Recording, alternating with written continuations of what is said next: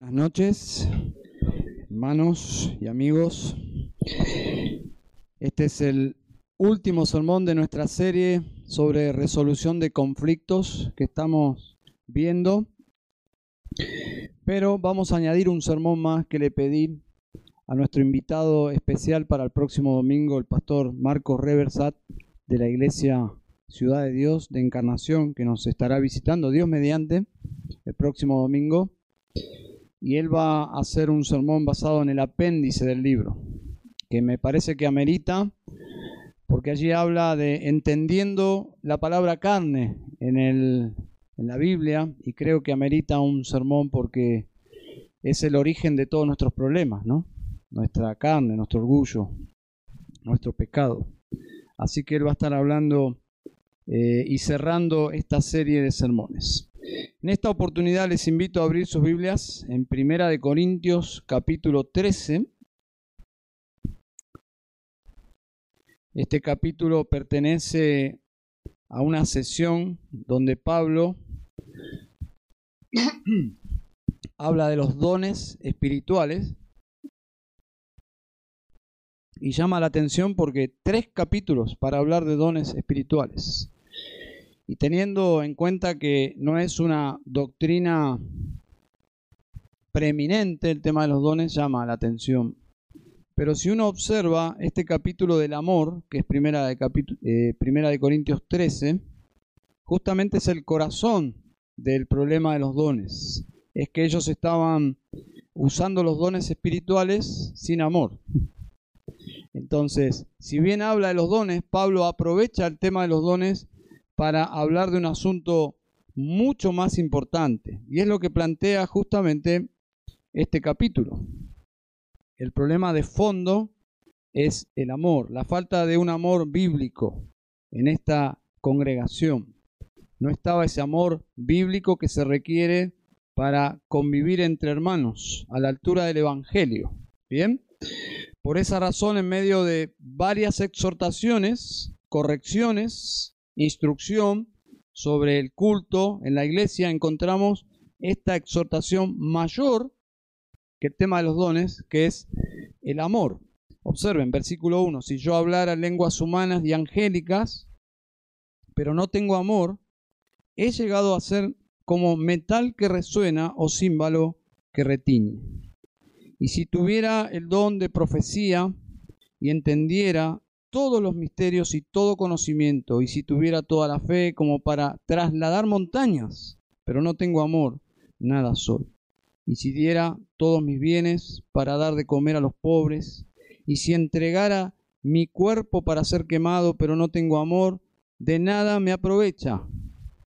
El amor es paciente, es bondadoso, el amor no tiene envidia, el amor no es jactancioso, no es arrogante, no se porta indecorosamente, no busca lo suyo, no se irrita, no toma en cuenta el mal recibido, no se regocija de la injusticia, sino que se alegra con la verdad, todo lo sufre, todo lo cree, todo lo espera, todo lo soporta y cuando uno llega a leer el versículo ya 7 dice, Señor, por favor, dame amor, ¿no? Dame más amor, Señor. Versículo 8 dice, el amor nunca deja de ser, pero si hay dones de profecía, se acabarán, si hay, si hay lenguas, cesarán, si hay conocimiento, se acabará.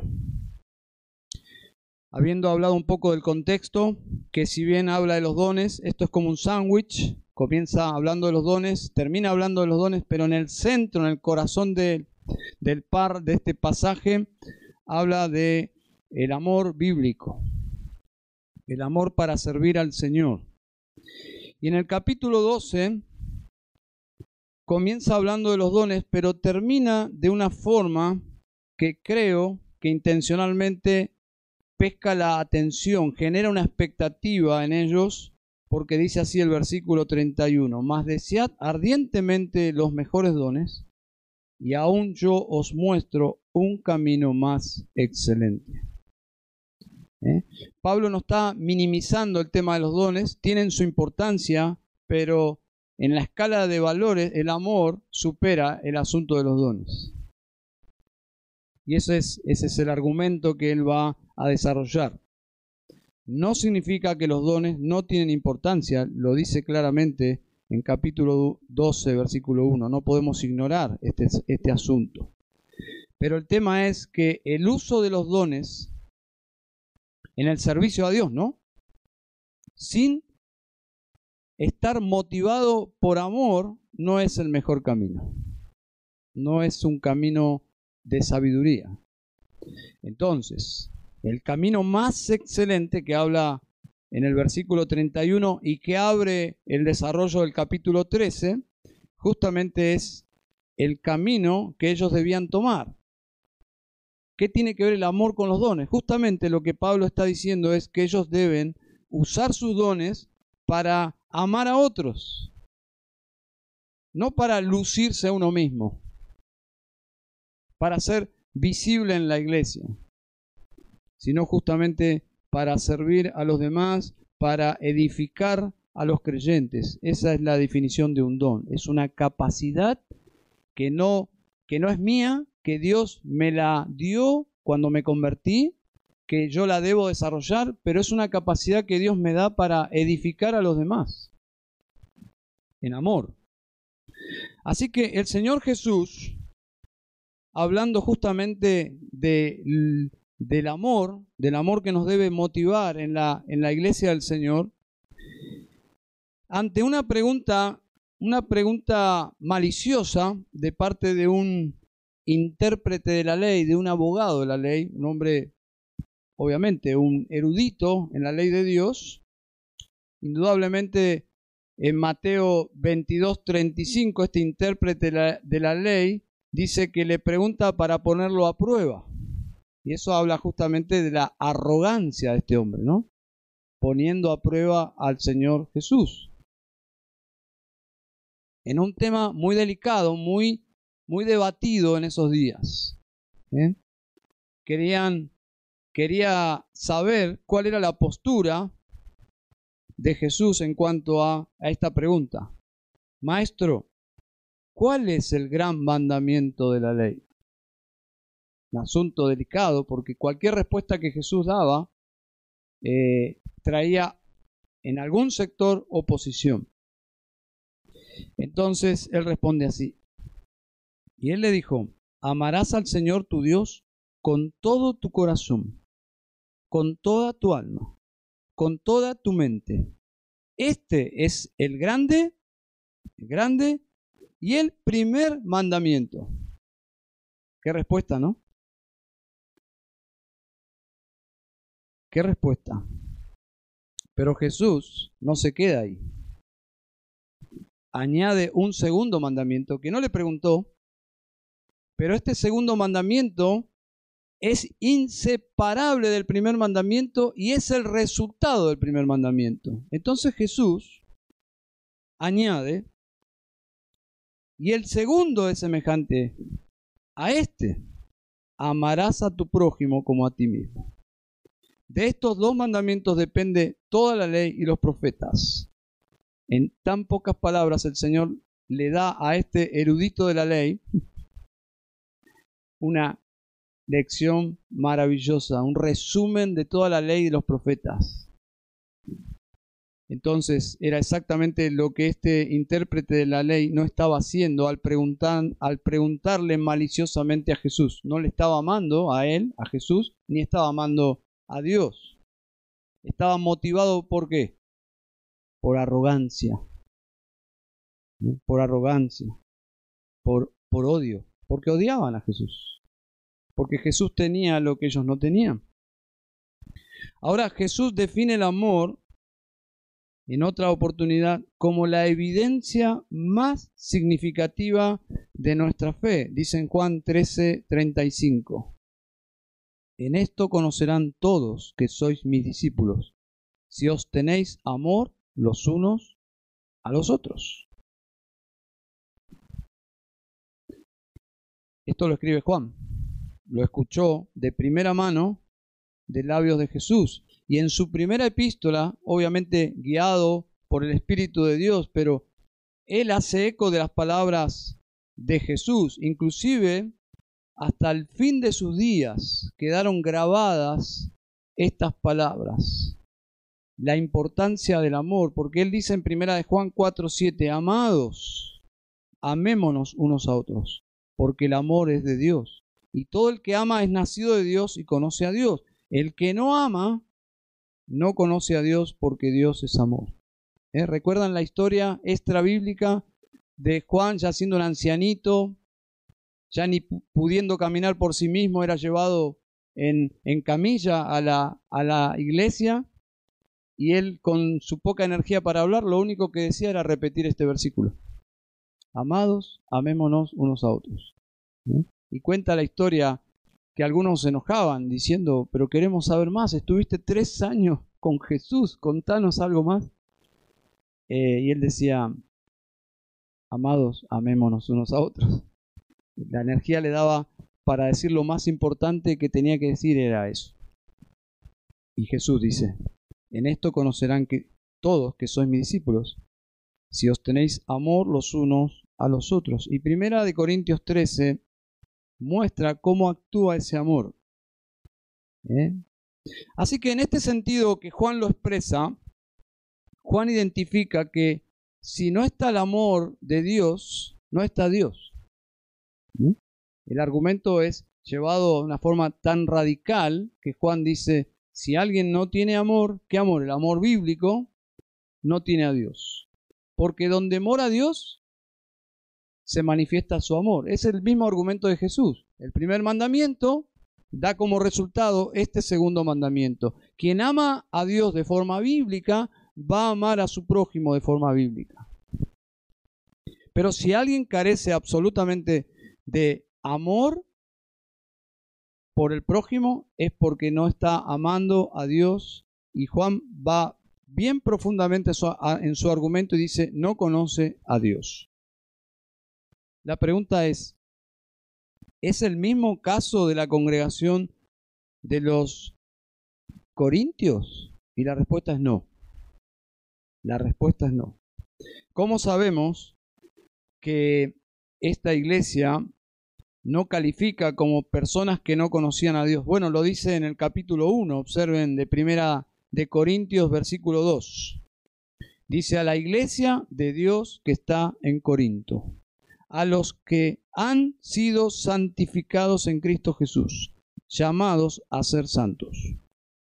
Eran una iglesia de Dios, no eran una secta, no eran una religión falsa, eran una iglesia de Dios que estaba en la ciudad, la ciudad de Corinto.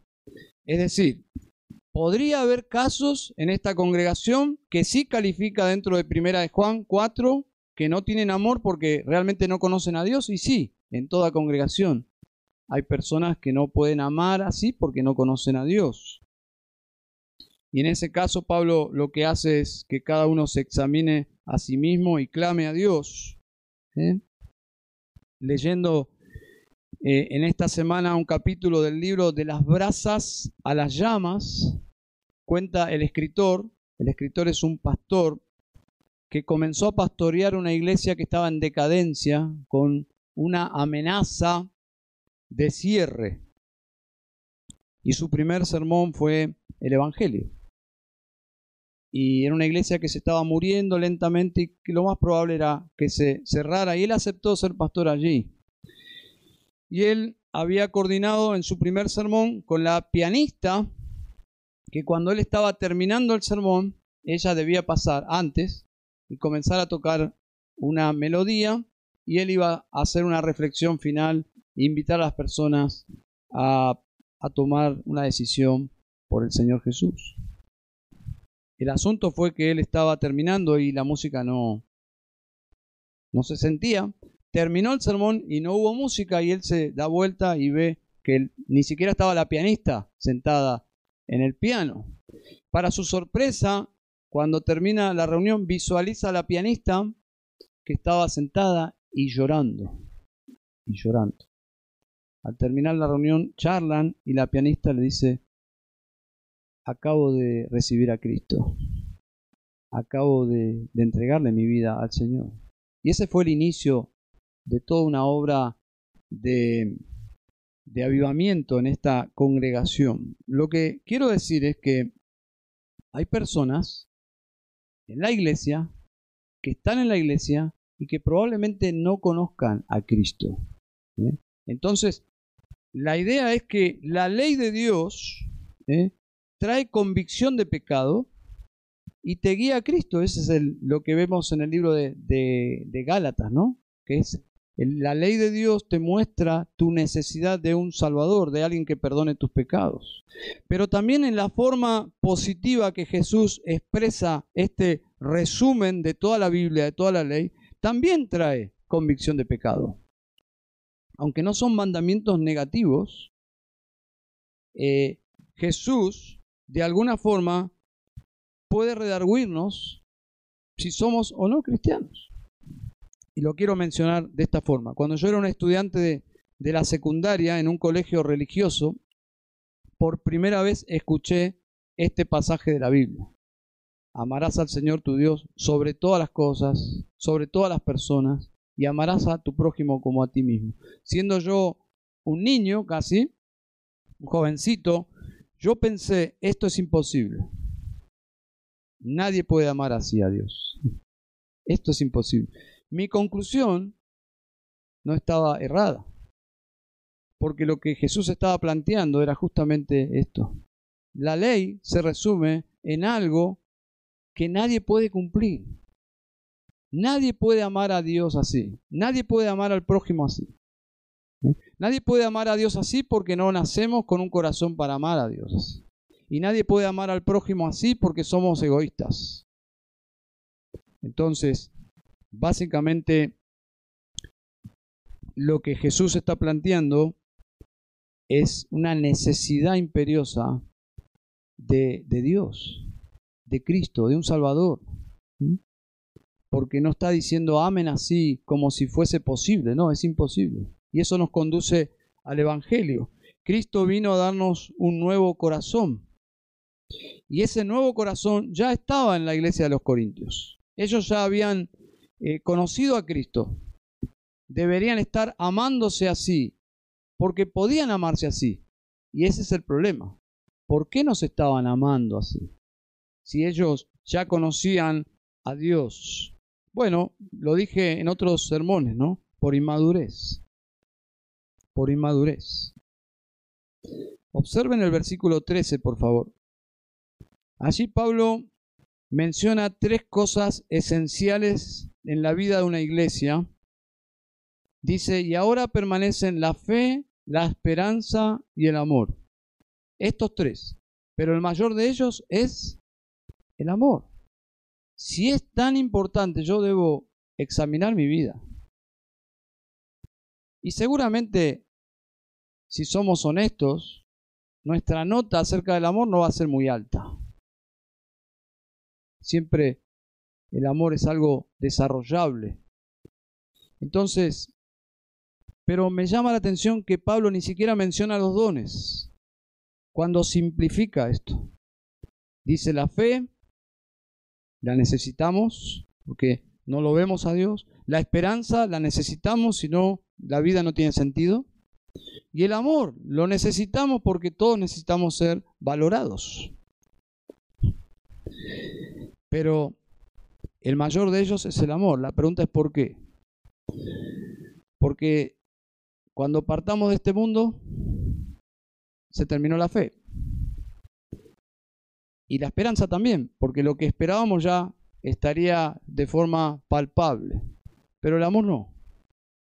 El amor continuará por la, por la eternidad. Entonces, en última instancia, esa atmósfera que esperamos en los cielos debería ser de forma no glorificada, pero esa clase de amor que vamos a experimentar en el cielo ya de forma anticipada, quizás levemente, deberíamos vivirla en la iglesia.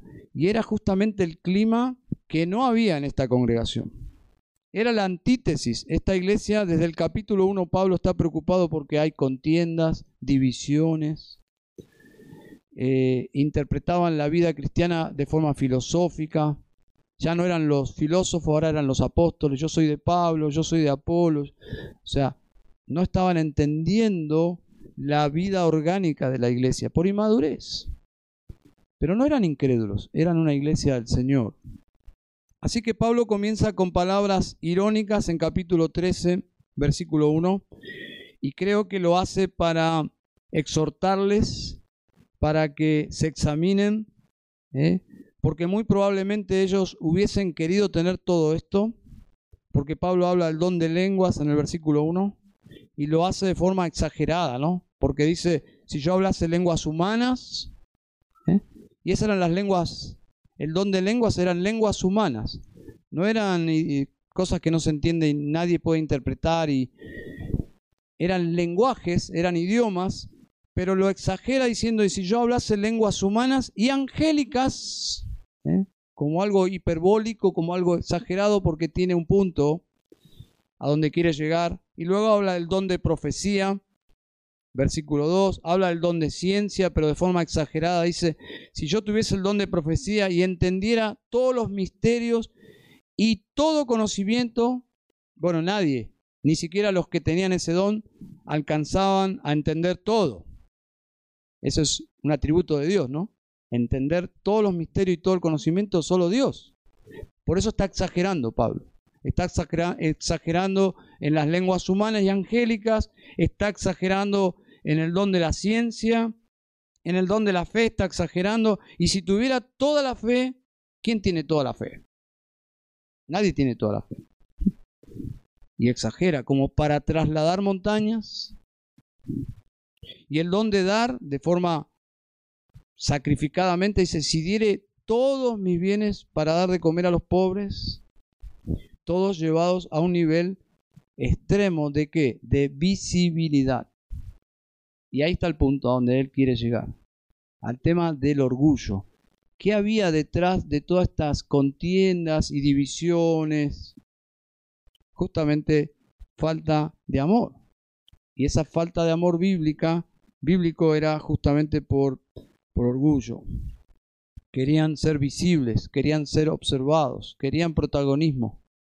¿Mm? Dice el versículo 2 y el versículo 3, ustedes visualizan un pero, ¿no? Ese pero justamente es el argumento de Pablo. Dice, pero no tengo amor, nada soy. Versículo 3, pero no tengo amor, de nada me aprovecha. Y aquí está el punto. Lo que está diciendo Pablo es, ¿de qué les sirve que tengan todos los dones? Capítulo 1 dice eso, que han sido enriquecidos en todos los dones y en todo conocimiento. Era una iglesia enriquecida, pero inmadura. Y no estaban disfrutando de, todo, de toda la gracia que trae el Evangelio. Y por esta razón, el amor es el camino más excelente. O sea, es una tremenda exhortación el capítulo 13. Sin Él, sin el amor, no soy nada. Es todo lo contrario de lo que ellos estaban persiguiendo, ser alguien en la iglesia. Y eso es muy peligroso, hermanos.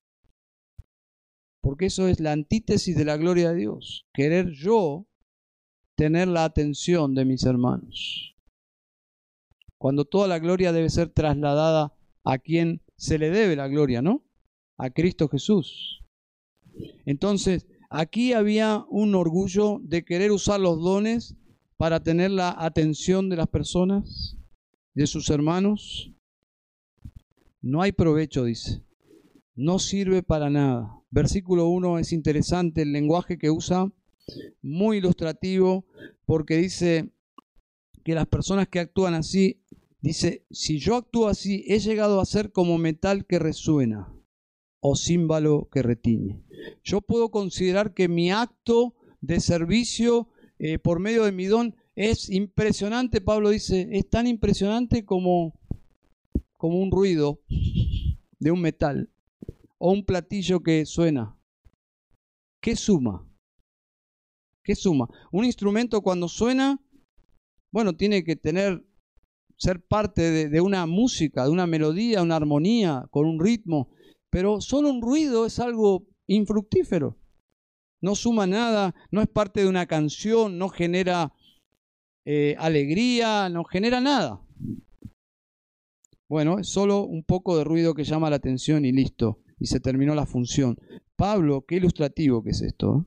¿eh? Y recuerden que somos, tenemos el corazón tan engañosos que podemos estar haciendo cosas que decimos que son para el Señor, pero en realidad estamos queriendo llamar la atención sobre nosotros. Y es por eso que debemos chequear, testear las motivaciones del corazón. ¿Es para la gloria del Señor o simplemente soy como un metal que resuena? ¿Qué está sumando mi ministerio a la obra de Dios? ¿Lo estoy haciendo porque realmente amo a Dios de todo mi corazón? ¿Lo estoy haciendo porque quiero amar a mis hermanos como deseo que me amen a mí? Simplemente aplicando la regla de oro. No. De verdad quiero figurar, quiero que me feliciten. Ustedes vieron que hay una edad en los bebés, no sé qué año, qué mes exactamente, pero cuando los bebés tiran cosas y uno va gentilmente, se la, la levanta, se la da y ¿qué hace el bebé? La vuelve a tirar. Bueno, y uno dice, me está tomando el pelo, ¿no? No, no, no está tomando, está interactuando, está llegando a la conclusión que él genera ruido y llama atención. O sea, es parte del mundo. Está diciendo, wow, miren, hago ruido, me miran, se escucha, estoy, existo. Bueno, es la actitud de un niño, ¿no? Por eso, entre paréntesis, lo mencioné antes. Los padres cuando traen a sus bebés no traigan eh, juguetes ruidosos, con, con ruido, porque no es, no es conveniente. Porque a los bebés les encanta eso. Les encanta llamar la atención. Es parte de su naturaleza. son, pequeños Adán. Como todo, usted fue así, yo fui así, y seguimos siendo así. Si Cristo no reina en nuestros corazones. Estos hermanos de Corintio estaban actuando como niños. Es más, Pablo dice en 1 Timoteo, en primera de Corintios 3, ¿Cómo los tengo que tratar? ¿Cómo? Niños. Como niños. No les puedo hablar como adultos, dice Pablo, son como niños. ¿Por qué? Y obsérvense, yo soy de Pablo, yo soy yo, yo, yo, yo, yo. Entonces están actuando como niños, no están siendo maduros en su fe, no están haciendo las cosas para la gloria del Señor, por amor al Salvador, el que murió por nuestros pecados. No, no están teniendo en mente el Evangelio, porque el Evangelio es el fundamento de nuestro ministerio, del ejercicio de nuestros dones. Todo lo que hacemos lo hacemos simplemente y profundamente porque Cristo murió por nuestros pecados y porque Él nos salvó para llevarnos a Dios. Entonces, cuando comenzamos a desear hacer las cosas para buscar la atención sobre nosotros es justamente lo contrario de lo que predicamos. Solo a Dios la gloria. Así que esta clase de enfoque está lejos de ser la vida de los verdaderos discípulos. Y ya hemos visto en sermones anteriores que amar al prójimo inclusive incluye a los falsos maestros. Se expresa de formas diferentes, ¿no? No amamos de la misma forma a un hermano que a un falso maestro y eso ahí es donde vamos a terminar. Y quiero mostrarles cómo funciona este amor cuando se requiere hacer distinciones y se requiere que este amor tenga discernimiento. Bien, ¿qué es lo que falta hoy? Lo que falta hoy es justamente el discernimiento, es un amor divorciado de la doctrina, de la verdad. Entonces, un amor que abandona la verdad. No, nuestro amor tiene que estar fundamentado en la verdad. Y hay que hacer ciertas distinciones. Entonces, primera distinción.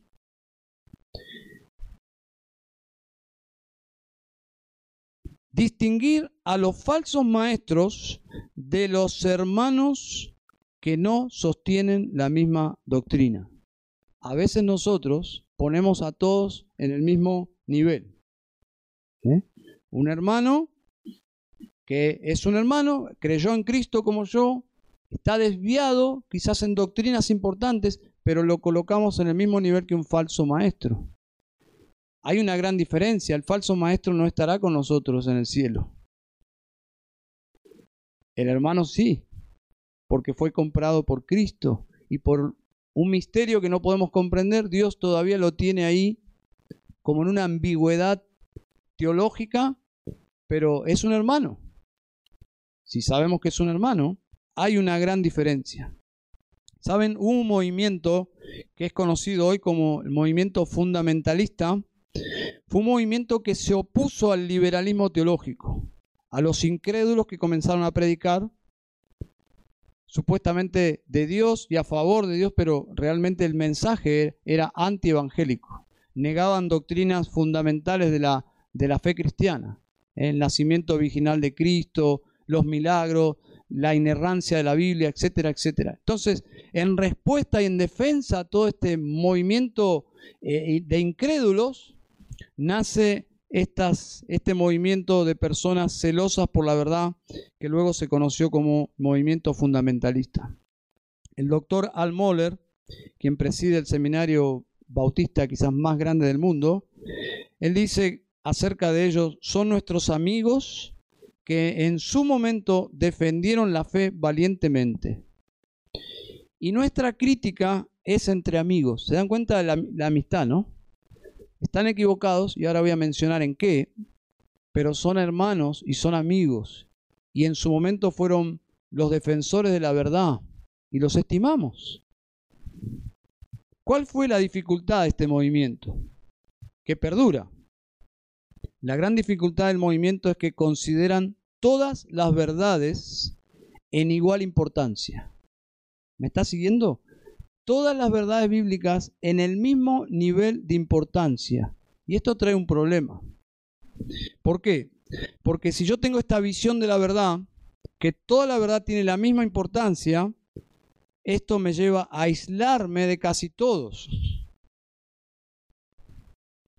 excepto de los que piensan exactamente como yo. Y eso es un asunto. Y ahí es donde viene el elitismo, de pensar que el reino de Dios es donde yo estoy, es mi iglesia y mi denominación. Entonces hay que hacer una diferencia allí entre un falso maestro y un hermano en Cristo que puede ser que no compartamos su doctrina. Entonces, como dice un pastor amigo mío, que hay quienes sostienen la sexta sola. Nosotros creemos las cinco solas, ¿no? Bueno, este grupo cree en la sexta sola, solo nosotros. Solo nosotros. Es decir, esas mi iglesia, mi denominación, los demás, todo el reino de las tinieblas. Bueno, eso no, no es así. Entonces, hay hermanos que difieren de nosotros en muchos puntos, pero si están en Cristo, ¿son hermanos? Claro. ¿Y debemos amarlos? Sí, también, claro. nuestro prójimo. J.C. Ryle sabiamente dijo, mantengan las medianeras lo más bajo posible y dense la mano por encima de ella tan a menudo como puedan. ¿Cómo nos cuesta, no? A veces tenemos un concepto tan limitado que nuestro amor es pensar que si le damos la mano a un hermano que no creemos lo mismo, estamos como contaminándonos espiritualmente. Eso es fariseísmo. Tremendo. Quizás no podamos tener una comunión muy estrecha como congregaciones. Quizás no podamos organizar el, retiro de septiembre con iglesias que no creen lo mismo que nosotros ni practican porque se generaría un, un lío innecesario, ¿no? Pero hermanos, que no podamos hacer actividades juntos no significa que no somos hermanos y que uno pueda tener individualmente comunión fraternal con ellos. Entonces debemos hacer esa diferencia ¿eh? porque podemos tener un celo mal encaminado. Mal encaminado. Entonces, segunda distinción. Distinguir las doctrinas con las cuales podemos diferir pero debemos convivir aún en la misma iglesia. ¿Qué quiero decir con esto? A diferencia de los fundamentalistas, nosotros no creemos que todas las doctrinas están en el mismo nivel de importancia. Porque si eso fuese así, entonces el individuo aquí A, que no cree en la Trinidad, para mí está tan desviado como este individuo C o B, que no cree, por ejemplo, en el gobierno de ancianos de la iglesia. Que yo creo. ¿Se dan cuenta? Como todos están en, el mismo nivel, yo los voy a identificar a ambos con, la misma, con el mismo diagnóstico. Entonces, hay asuntos de menor importancia que yo, por mi actitud inmadura, me puede llevar a mí a una lucha innecesaria y separarme de verdaderos hermanos. ¿Podemos convivir amistosamente teniendo esta diferencia? Bueno, creo que sí. Y ahora vamos a ver cómo podemos clasificar. La comunión depende de la actitud madura de cómo nos conducimos con esas diferencias. ¿Saben? Podemos afectar la unidad de la iglesia por, sinceramente, por cosas insignificantes o asuntos que ni siquiera entran en la categoría de doctrinales. Podemos distanciarnos por asuntos de, no sé, himnarios o no himnarios, himnarios o proyector. Un ejemplo, si usamos batería o no usamos batería, uno dice, pero ¿puede haber gente que se pelea por esto? Sí, lamentablemente. Si levantamos las manos para alabar a Dios o no levantamos las manos para alabar a Dios. Asuntos que no tienen ninguna importancia teológica, que podemos sostener libremente. Vuelvo al doctor Almoller, que propuso una forma muy útil de ordenar la importancia de las doctrinas. Él le llamó triaje teológico. Es un, es, es un, esa palabra triaje está sacada del mundo de la medicina y específicamente de la guerra. Cuando entraban los heridos de guerra tenían una, una forma de clasificar. Uno, dos, tres. Según la gravedad, según la importancia que ameritaba la atención.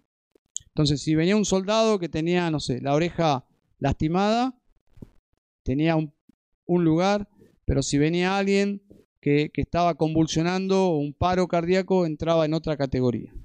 Entonces, el triaje teológico sugiere tres niveles de doctrina cristiana que debemos distinguir. Las cuestiones de primer, lugar, primer nivel, que son las esenciales de la fe cristiana, es decir, cuestiones como si somos o no somos cristianos, si tenemos estas convicciones o no las tenemos. Por ejemplo, cuestiones que nos separan de los no cristianos. Trinidad, por ejemplo. Divinidad de Cristo. Son asuntos que si alguien no cree en la Trinidad, no podemos decir que son hermanos. O la deidad de Cristo, que Cristo es Dios. Estas son doctrinas esenciales que definen el Evangelio. Luego tenemos los del segundo nivel que tienen que ver con la eclesiología. Modo de bautismo, aspersión o inmersión. Eh, ¿Se sumerge todo o simplemente le tiramos un poquito de agua? ¿Es una herejía? Si alguien fue bautizado así, bueno, Segundo nivel de importancia, roles de la mujer en la iglesia, formas de gobierno. ¿A dónde pertenecen estas doctrinas? Bueno, son esenciales para la iglesia, para la vida de la iglesia.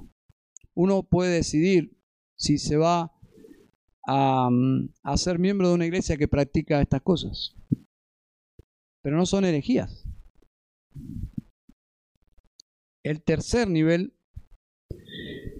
los cristianos pueden estar en desacuerdo sobre cuestiones de este nivel, de este tercer nivel, y aún trabajar en paz, armonía incluso en las mismas iglesias o denominaciones. Por ejemplo, el debate del milenio. Si el milenio de Apocalipsis 20 es literal o es simbólico.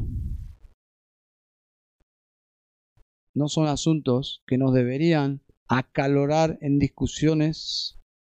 No es un debate. Yo tengo amigos que creen diferente que yo y nos reímos. Y yo me burlo de ellos, ellos se burlan de mí y hacemos chistes. Y está bien, porque no es de primer nivel. Yo no haría chistes con alguien que no cree la Trinidad. No haría chistes.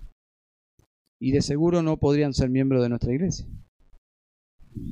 Pero en este asunto, estas, estas de, de tercer nivel son importantes para la doctrina cristiana, no decimos que no, pero no indispensables para el Evangelio, ni siquiera urgente para la unidad de la iglesia.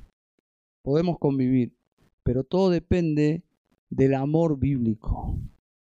Porque recuerden, los corintios estaban dotados de todo, pero estaban todos peleados contra todos. ¿Cuál era el problema? Inmadurez. Un amor no bíblico. Quiero leerles algo que oí del pastor Greg Travis y le pedí poder compartirlo con ustedes. Les voy a leer. Dos desconocidos sentados uno al lado del otro en un avión empezaron a hablar y después de media hora de conversación cada vez más cómoda, uno le preguntó al otro, si no le importa que le pregunte, ¿es usted por casualidad cristiano? A lo que el otro respondió, pues sí, por supuesto que lo soy. Maravilloso, yo también lo soy. ¿Es usted protestante, católico u ortodoxo? Soy protestante. Yo también. ¿Es usted evangélico o liberal? Evangélico, respondió el hombre con firmeza. Eso es genial, yo también lo soy. ¿Es calvinista o arminiano? Bueno, me enorgullece decir que soy calvinista de cinco puntos. Otra vez estamos de acuerdo. ¿Es calvinista bautista o calvinista previsteriano? Oh, soy un calvinista bautista. Qué coincidencia. Yo también soy bautista calvinista.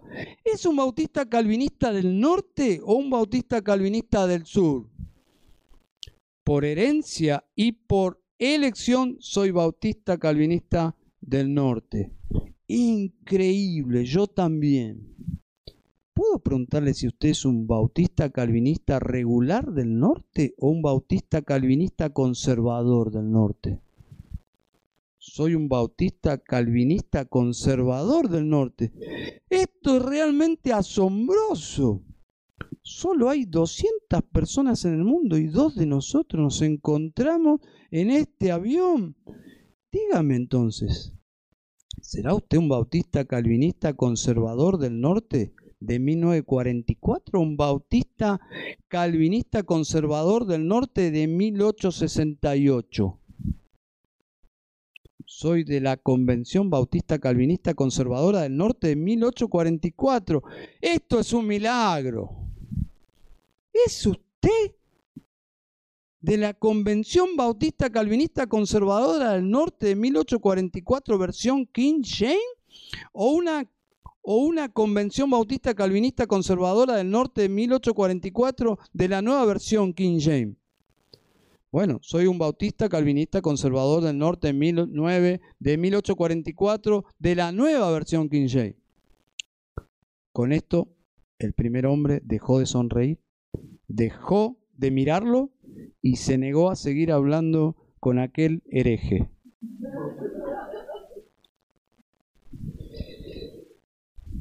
Se dan cuenta la importancia, ¿no? Pues no, no sé si le caerá muy bien a Jesús que entre sus hijos estén haciendo estas cosas. Es una exageración, pero Pablo usa el lenguaje de la exageración para mostrar la falta de amor que los corintios tenían. Y de verdad podríamos decir, uh, estos corintios, pero la Biblia es para nosotros, ¿eh? Así que les animo a ponerse delante del pasaje y mirarnos. En tercer lugar, distinguir entre contender por la fe, que es bíblico, y ser un contencioso. Segunda de Timoteo 2, 24 al 26. Dice así, y el siervo del Señor no debe ser rencilloso o contencioso, sino amable para con todos, apto para enseñar, sufrido, corrigiendo tiernamente a los que se oponen, por si acaso Dios le da el arrepentimiento que conduce al pleno conocimiento de la verdad. Y volviendo en sí, escapen del lazo del diablo, habiendo estado cautivos de él para hacer su voluntad. Hemos visto ya este pasaje. Pero dice Alexander Strauch sobre este pasaje, dice, si Pablo nos enseña a ser amables, pacientes y cordiales al tratar con los falsos maestros y sus seguidores, cuánto más debemos ser amables, pacientes y cordiales con nuestros hermanos y nuestras hermanas en Cristo, con quienes no estamos de acuerdo sobre asuntos doctrinales. ¿Se dan cuenta, no? El amor bíblico tiene que traer a mi vida filtros, discernimiento. No podemos entrar en la idea ecuménica de que todos amémonos unos a otros, a pesar de nuestras diferencias. ¿Qué hacemos con nuestras diferencias? Abandonemos nuestras creencias para hacer todos un pueblo. Eso es muy peligroso, porque el fundamento de nuestra comunión es la verdad. Entonces, no podemos dejar la verdad simplemente para amarnos. Debemos amarnos en el fundamento del Evangelio. El asunto es que llevamos muy lejos a veces ¿eh? no identificamos que podemos tener diferencias y seguir amistosamente siendo hermanos, teniendo comunión y abordar esas diferencias con amor. El siervo del Señor no debe ser contencioso. Grave eso en su corazón. Yo lo tengo acá porque sabe que nuestra tendencia es sacar la espada no solo por las doctrinas de primer nivel, fácilmente sacamos la espada por las doctrinas de tercer nivel.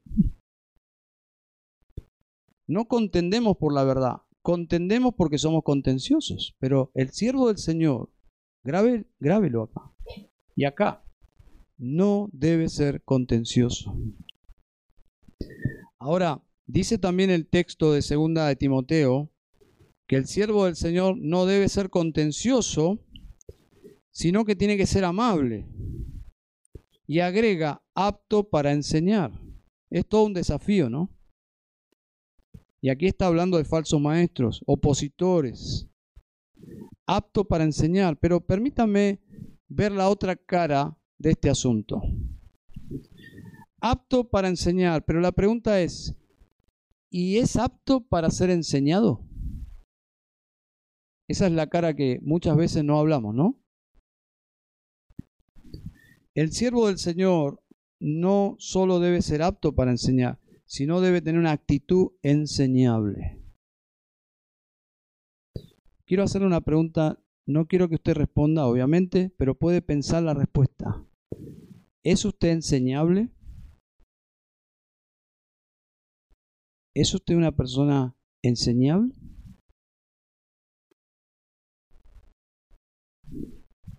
Dice el pastor Eric Raymond en un artículo de coalición. Dice, la persona más peligrosa de tu congregación es aquel hombre que, aunque luce inteligente, es imposible de enseñar. En mi experiencia, la división en la iglesia, por lo general, es el resultado de alguien que no se deja enseñar. ¿Es usted enseñable? ¿Está usted siendo ministrado, enseñable, enseñado por alguien? ¿Sabe? Lo que yo veo aquí en esta exhortación de Pablo, que la tomo para mí, hermanos, ¿eh? La tomo para mí. Es que detrás de las contiendas, examinando mi propio corazón, detrás de las contiendas está el orgullo agazapado, en perfil bajo, ¿no?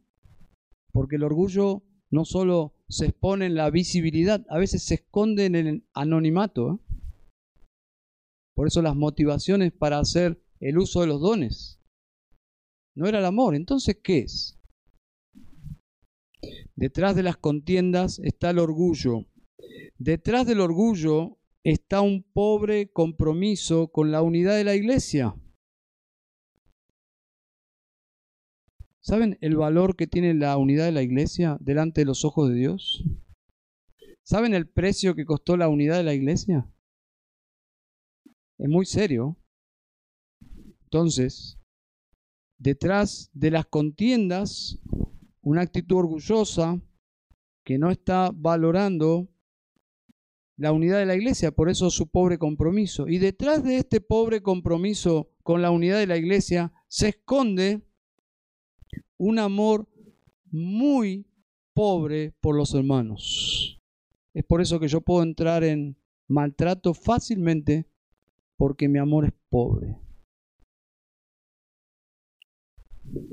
Y detrás de este escaso amor por los hermanos se esconde una desnutrida relación con Dios. ¿Por qué? Porque Jesús dijo, son inseparables amamos a Dios con todo nuestro ser y amamos al prójimo como a nosotros mismos. Entonces, si yo fácilmente maltrato a las personas, quiere decir que yo no estoy amando de forma bíblica. Porque a mí no me gusta que me traten así.